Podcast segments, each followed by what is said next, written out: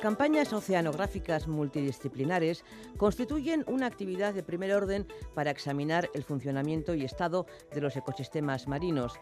En estas campañas, un equipo científico a bordo de un buque oceanográfico recoge datos y muestras a lo largo de extensas áreas, tanto en zonas costeras como en mar abierto. La investigadora de ASTI, Paula Álvarez, ha estado al frente de muchas de estas campañas y nos acompaña hoy. Egunon, Paula. Bueno, Marisa, buenos días. ¿Cuál es la función de estas campañas oceanográficas? Bueno, las campañas oceanográficas son la base de la investigación científica ¿no? en el mar. Entonces, su, objetivo es recabar información y obtener datos del medio marino y luego estos datos los recogemos en la mar y luego los procesamos posteriormente en los laboratorios.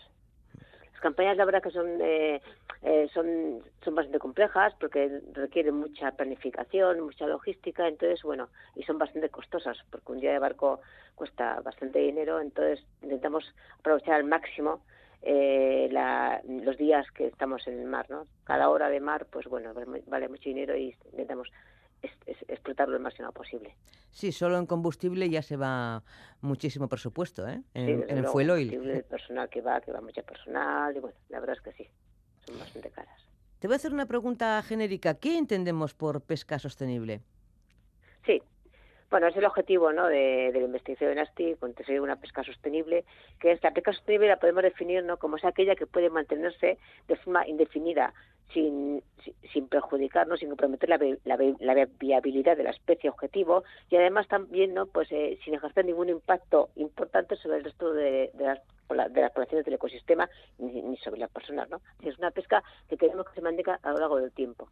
Mm. Una pesca para nosotros y para nuestros nietos y para nuestros nietos mantener los ecosistemas lo más saludables posibles para poder disfrutar de ellos. Sí, pero ¿cuántos peces hay en el mar?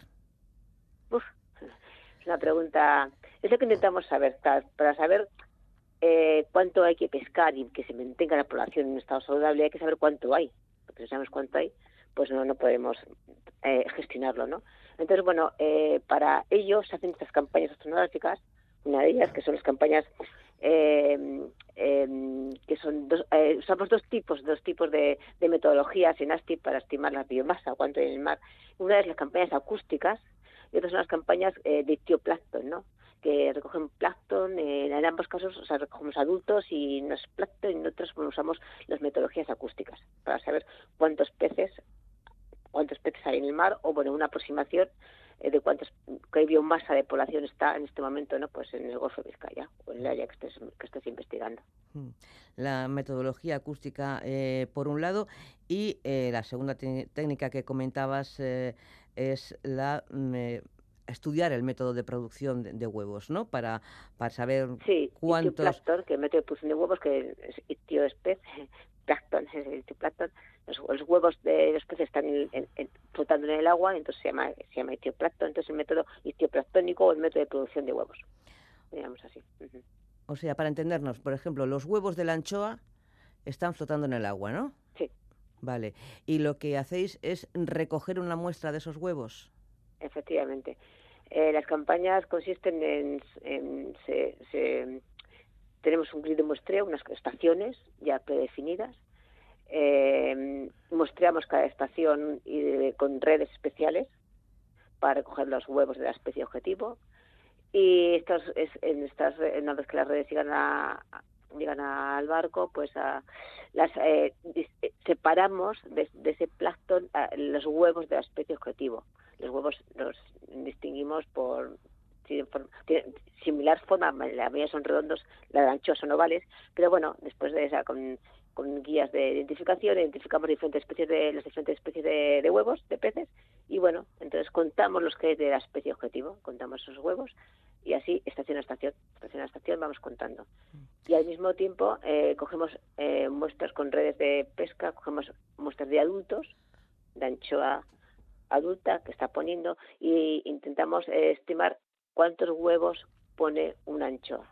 Entonces, si sabemos los huevos, el número de huevos que pone una anchoa media y el número de huevos que hay en la mar, hacemos podemos hacer un cálculo de cuántas anchoas hembras están poniendo en ese momento en el Golfo de Vizcaya.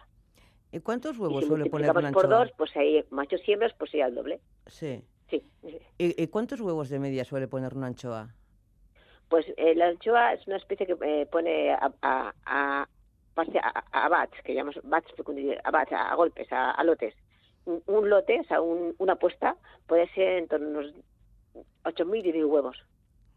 Bueno, no está no está mal. No sé si a mí... Y pone, claro, pone varias veces eh, a lo largo del, pico de, de, puesta y te va poniendo cada dos o tres días hace una apuesta, claro, porque los huevos tienen que volver a, dentro de la gónada, los huevos tienen que volver ¿no? a, desarrollarse para llegar a un momento que los ponen. Entonces, bueno, es un proceso biológico y que cada dos o tres días, eh, pues ella sigue poniendo. Mm. Esas muestras que... Eh, que se recogen, que, recogéis de huevos, ¿qué, pasa luego con ellos? O sea, mm, ¿se devuelven después al mar y continúan su desarrollo o no? ¿O ya se pierden? Sí, en realidad eh, la muestra, o sea, eh, en una campaña estándar, la anchoa, por ejemplo, podemos coger a lo mejor 15.000 huevos en total. Ya te cuenta que una anchoa pone ella, ella sola pone 10.000. O sea, que el impacto de la, de la campaña es, es, inapreciable. O sea, no tiene, o sea, entonces, bueno, eh, los huevos los cogemos, los guardamos, todo se guarda en, en, formol y se guarda en el laboratorio. Porque los análisis eh, más, eh, más profundos eh, se hacen luego en el laboratorio. Lo que no solamente distinguimos las especies, sino incluso también vamos más allá, estadios de desarrollo y tal, para, estimar diferentes parámetros que luego se utilizan en, en, el, método de, producción de huevos y para estimar la biomasa de la población. O sea que, bueno, se lleva todo al laboratorio en el laboratorio no se sigue haciendo los análisis. Eh, todo en la naturaleza, Paula, es una cadena. El pez grande se come al chico y al pez grande se lo come una gaviota o otro pez más grande, más grande que él. ¿no? Eh, con esto quiero decir que en ASTI también se estudian los depredadores superiores. ¿Hablamos de otros peces o de aves o, de ambos? Bueno, en ASTI a lo largo de los años, que ya llevo muchos en ASTI, pues bueno, las campañas eh, de evaluación de las poblaciones han ido, se, han ido dirigiendo más a unos estudios ecosistémicos. inicialmente solo se estudiaba una población, la anchoa o la sardina o el verdel, pero ahora ya se estudia todo el ecosistema, porque en realidad las poblaciones interactúan todas entre ellas no, no están aisladas. Entonces, bueno, ahora las campañas son más ecosistémicas, de forma que en la, en la campaña de anchoa, por ejemplo, la campaña de Bioman, pues se utiliza la, se estudia, la anchoa como especie objetivo, pero luego todo el ecosistema alrededor. Utilizamos, usamos, analizamos el, medio ambiente, eh, otros, otro plancton, zooplancton, el fitoplancton y los depredadores, que también forman parte de la cadena trófica que estos son los, bueno, son en este, en, este grupo eh, están las aves y los cetáceos como los más importantes. Luego también están, pues, el observador que va a, estar analizando los, este grupo de, biológico, pues bueno, eh, apunta no solamente esto, sino apunta también si ve eh, otros peces, partúnidos, o ve un penduna, o incluso si ve basuras marinas, se va apuntando todo lo que se ve mientras la campaña se, se va, se va desarrollando y de forma no que se tenga un registro lo más exhaustivo posible de cómo se encuentra el Golfo de Vizcaya, en este caso digo Golfo de Vizcaya porque es nuestra área de estudio, eh, y, y, bueno, y ir retomando información sobre, sobre esta área para bueno la información tiene importancia cuando se hace cuando cuando se, se recoge a lo largo del tiempo para ver cómo va variando esta información que vamos recopilando que es lo que lo que tiene luego valor no analizar series largas para ver cómo cambian los ecosistemas, si están cambiando hacia, hacia un lado, hacia otro, hacia el mejor o peor, ¿no? Pues mm. bueno. Basuras marinas, las basuras que tiramos al mar. ¿Hay muchas en el Golfo de Vizcaya? ¿De qué pues tipo y, cómo influyen en, el, en los bancos de pesca? Sí, bueno, las basuras marinas empezaron a estudiar yo no hace mucho, porque claro, han empezado no a, surgir esta, esta, problemática en los últimos años. Entonces, bueno, así también pues integró este estudio dentro de las campañas oceanográficas para porque creemos que es importante conocer eh, cómo está el Golfo de Vizcaya en este, en este aspecto, ¿no? Entonces, bueno, pues eh, eh, las basuras, bueno, pues la verdad es que yo creo que, que, que, la gente ya conoce mucho, se habla mucho de las basuras, de los plásticos sobre todo, pero las basuras son plásticos, son maderas, corchos, bueno, que son son las, las que vemos flotando por, por, las aguas, pero luego también están los microplásticos, ¿no? que en realidad creo que son, son mucho más eh, dañinos para, para el ecosistema que estos grandes ¿no? que se ven. Eh, bueno, teniendo en cuenta que, que lanzamos de media eh, al mar unos más de, de 8 millones de toneladas de plásticos y de basuras, Pues fíjese, pues tenemos una, un ecosistema bastante contaminado. Eh, además, en el caso del Golfo de Vizcaya, es un sistema que tiende, a concentrar las basuras. Entonces, bueno, eh, los estudios no nos lleva mucho tiempo, eh, registrándose la, la, cantidad, pero bueno, se van, estamos haciendo un registro de, estas basuras. Y claro, las más dañinas en realidad son los microplásticos, ya que estos son ingeridos por los por los peces y por las y por las el plancton porque se piensa que es comida. Entonces claro eh, entran en, el sistema digestivo del pez y bueno puede producir bastantes daños daños internos. Sí entran en la cadena trófica y eh, luego llegan a nosotros también. Claro porque incluso en, un estudio que he hecho en el Mediterráneo han, porque si entra en el tracto digestivo tú limpias el pez y no te lo comes, pero cuando se han encontrado microplásticos en los tejidos incluso, ¿no? En el tejido, ya en la carne. Entonces, claro, ahí ya tú, tú, lo vas a comer. Sí. Ya cuando comes el pez te vas a comer también el microplástico que el pez tenía eh, ya integrado en su, en su organismo, ¿no? Entonces, bueno, pues sí, es un problema que, como creo que la mayor parte de la sociedad conoce, está ahora en, debate en toda la sociedad, intentar evitar, ¿no? Pues eh, la que los microplásticos lleguen al mar ¿no? y que nos interactúen con, el ecosistema. Mm. Una curiosidad eh, que he venido observando. Si la campaña Ver Anchoa va de marzo a junio, ¿por qué estamos encontrando anchoa del Cantábrico en noviembre en las pescaderías? Sí, la campaña de anchoa, específicamente la que hacemos en se hace en mayo. Pero la anchoa empieza a poner, la puesta es de, marzo a, junio, incluso julio. Pero claro, entonces estamos hablando de que em, eh, la anchoa que, pescan nuestros arranchales es la anchoa eh, que está en puesta y es la anchoa que, cuando la anchoa pone dentro de su ciclo de vida, lo que hace es eh, sube, sube hacia las masas, hacia la superficie y forma cartúmenes grandes, entonces es cuando los pescadores hacen el cerco y la pueden capturar. El resto del año la anchoa se encuentra más, más en profundidad. Entonces es menos accesible a la pesca de cerco, que es la pesca que hacemos en, nuestra en el País Vasco, principalmente para la anchoa. En cambio, con otros artes de pesca, por ejemplo en Francia, que hacen más arrastre, tú puedes arrastrar en noviembre y si arrastras hacia a más profundidad, pues pueden aparecer anchoas, que están ahí, abajo, porque durante el invierno las anchoas se, encuentran más en profundidad. Ah, vale, y están ahí. O sea, la anchoa, vive en el Golfo de Vizcaya. Sí, entonces, viven ahí, entonces, bueno, puede haber pesca de anchoa con otros artes que en invierno las pueden capturar como eh, captura accesoria. No van dirigidas a ellas, pero van a por otro pez y entra, y entra algo de anchoa. Entonces la puedes ver en la pescadería. Sí, sí, de hecho está entrando, por eso me ha llamado la atención, ¿no? Porque históricamente era estacional, o así lo considerábamos nosotros. sí. Ahí es cuando la anchoa sube a superficie que va a poner, forma los corrúmenes grandes y es cuando nuestros ranchales la, la cogen con el cerco. Tomando como base las últimas em, investigaciones eh, que han realizado ustedes, ¿cómo está la salud de nuestros bancos de pesca en el Golfo de Vizcaya? Bueno, yo soy un poco, yo estoy muy dirigida sobre todo a, pelágicos, pequeños pelágicos, anchoa, sardina, perdida y chicharro. Entonces quiero hablar un poco de los que conozco. Que bueno, eh, la anchoa tiene muy buena salud. Afortunadamente pasó una época en el año 2005 bastante mal. Ahora está en muy buen estado. Eh, la sardina del Golfo de Vizcaya no está, está en una situación un poco mm, no muy no muy buena biológicamente hablando. Eh, y el chicharro tampoco, el chicharro está bastante bastante mal eh, desde el punto de vista biológico y la población ha descendido considerablemente en los últimos 15, 20 años. De hecho, en este momento creo que, que hay una reducción considerable del TAC, de, de, la captura. ¿no? Se ha reducido muchísimo la captura, casi pues un 90% de la captura de chicharro se ha reducido porque la población está muy mal. En cambio, el verdel, afortunadamente, está en una situación bastante estable. O que tenemos anchoa y verdel bastante bien, y la sardina, la sardina un poco menos bien y el chicharro bastante mal. Hemos tenido un año excepcionalmente cálido y los expertos ya advierten de que el cambio climático afectará la supervivencia de las especies.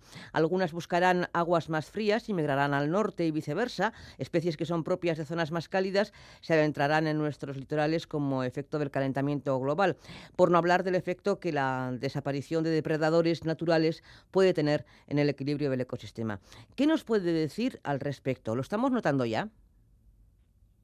Sí, bueno, en este hay bastantes estudios eh, relacionados con este aspecto del cambio climático que tanto nos afecta a todos, la verdad. Y bueno, sí que hemos notado las especies que comúnmente, nosotros no pues eh, estudiamos y que bueno consumimos que están están cambiando por ejemplo eh, hemos observado que el verdel el verdel que es una especie altamente migratoria el verdel que comemos aquí viene viene de Noruega migra desde Noruega hasta hasta aguas del Golfo y luego vuelve a Noruega para poner en la, época de puesta el desove, ¿no? Entonces hemos visto que, que, que, el pico de la zona de desove, los desoves cada vez se están centrando cada vez en zonas más al norte, porque todas las especies necesitan, necesitan una temperatura óptima ¿no? para, para eh, desarrollarse. Entonces, como la, la temperatura del mar está aumentando, entonces el pez cada vez eh, se está, está eh, un poco más hacia el norte. Eso hemos visto en el verde, que se va, que se va expandiendo hacia el norte. El caso de, de Chicharro, por ejemplo, hemos observado que, que no se desplaza pero adelanta la puesta porque hasta busca su temperatura más óptima, le adelanta, adelanta un poco la puesta respecto a años anteriores, y lo mismo pasa con la, con anchoa, que hay un pequeño adelantamiento de la puesta. O las especies pueden actuar de, diferentes formas, o moviéndose hacia aguas más frías, hacia el norte, o bien cambiando un poco ¿no? su, su, su, su, comportamiento, eh, por ejemplo, en la puesta. O bien también otra, vez, otra forma de actuar ante un cambio de temperatura puede ser irse más hacia el fondo. Entonces, bueno, hay diferentes, las, los organismos eh, responden de forma distinta y cada especie pues eh, busca su equilibrio, ¿no? Entonces, bueno, hemos observado este tipo de comportamientos. Unas se mueven hacia el norte y otras adelantan la puesta. Las campañas oceanográficas duran varias semanas. En ese tiempo, ¿cómo es el día a día en el barco? Bueno, en el día a día del barco esto es como un gran hermano, pero versión científica. Eh, claro, nosotros trabajamos, además trabajamos, en las campañas de trabajamos 24 horas al día, o sea, son eh, en turnos de, de, de 4, 4, 4 horas, o sea. Entonces, claro, eh, se convive en un espacio relativamente pequeño, porque aunque los barcos son grandes y son barcos, bueno, muy bien equipados, pero es relativamente pequeño, a lo mejor estamos 15 personas, 15 científicos y 30 de tripulación viviendo ¿no? en, el mismo, en el mismo espacio. Entonces, bueno, el día a día es una rutina total, o sea, eh, que está marcada claramente por los turnos de trabajo y por las horas de, comida. O sea, eh, las horas de comida están prefijadas y son inamovibles y cada persona tiene, tiene, tiene su turno ya definido desde el principio. Entonces, bueno, es un, eh, aparte del trabajo y la hora de comida, tenemos nuestros momentos de ocio, eh, efectivamente. Y entonces, bueno, pues ahora actualmente con nuestros barcos que son mucho más modernos, están mucho mejor equipados, tenemos eh, espacios de ocio mucho mejor diseñados. Y hay, pues bueno, grandes salas donde tenemos pues, películas, poder ver vídeos, escuchar música. Eh, pero bueno, hace, muchos años que llevo ya aquí ya más de 20 años en las campañas, en las campañas, pues bueno, la verdad es que las condiciones eran mucho peores. Ahora la verdad es que se veía mucho mejor en los barcos. Y bueno, es el día a día, rutina, trabajo, eh, eh, ocio, eh, que sea leer o ver la, ver la, tele o ver películas y, y ya está. No hay, no hay, más todo el día, no, hay, no, hay, o sea, no distinguimos sábados y domingos, trabajamos 24 horas al día y 7 días a la semana. Porque como hemos dicho, lo, como he dicho anteriormente, el barco son muy caros, entonces hay que intentar sacar el máximo provecho posible. Sí. ¿Y cuál es la próxima? es problemático cuando hay mala mar, cuando hay mala mar todo se complica mucho más. Sí, sí, sí, naturalmente. Pero bueno, están ustedes acostumbrados a, a, ello y no se mareará nadie, supongo. Oh, no, no, no, no, no, no, no estás equivocada. Yo me mareo. Bueno, los primeros días siempre, hasta que, te acostumbras un poco, ¿no? Al movimiento del barco, si hace mala mar, pues te mareo. Yo me mareo personalmente, hay gente que no, pero yo personalmente me mareo. Pero bueno, son dos o tres días de mareo y después ya el cuerpo se acostumbra y bueno, el problema es que luego la vida es más complicada cuando hay, cuando se mueve mucho el barco, porque el día agarrándote que te caes, que un goto por aquí, otro goto por allá, bueno. Pero por lo demás, bueno, eh, te vas acostumbrando. El mar es duro. Cuando iba a la mar, pues, ahí, estar ahí fuera es bastante duro. O sea, yo creo que hay mucha gente que, que dice que claro se pesca. Me gustaría que, que saliesen a la mar y viesen como nuestros ranchares pueden pasarlo mal en momentos de, de temporal. Y la verdad es que cuando lo vives allí dices, joder, pescado no es caro, la verdad. Claro, con todo lo que cuesta eh, pues pescarlo. ¿Cuál es la próxima campaña que tienen prevista? Bueno, pues tenemos, eh, en este hacemos, de forma rutinaria, hacemos tres campañas. Dos de, de, huevos o etioplácton, que son las de una de, anchoa y sardina y de verdura de chicharro, y otra de acústica, que es de anchoa, ¿no? De juveniles de anchoa. Eh, la próxima que tenemos, año que viene tenemos dos. Tenemos la de anchoa y sardina, que es en mayo, y luego tenemos la de acústica, que también es de, específicamente para juveniles de, anchoa, que es, que es la que se hace en septiembre. La de verde y chicharro se hacen cada tres años, porque son campañas que abarcan todo, todo el noreste atlántico, desde, desde Cádiz hasta Noruega. son campañas internacionales, entonces bueno, es una logística, una logística muy complicada entonces eh, y, muy cara, entonces se hacen cada tres años se hace estas campañas de verde de chicharro. Paula Álvarez, experta en el funcionamiento de ecosistemas marinos y jefa de campañas oceanográficas de ASTI, ha sido un placer. Que tenga usted unas felices fiestas. Pues lo mismo, Marisa. Gustazo estar aquí. Gracias. Agur. Agur, bye.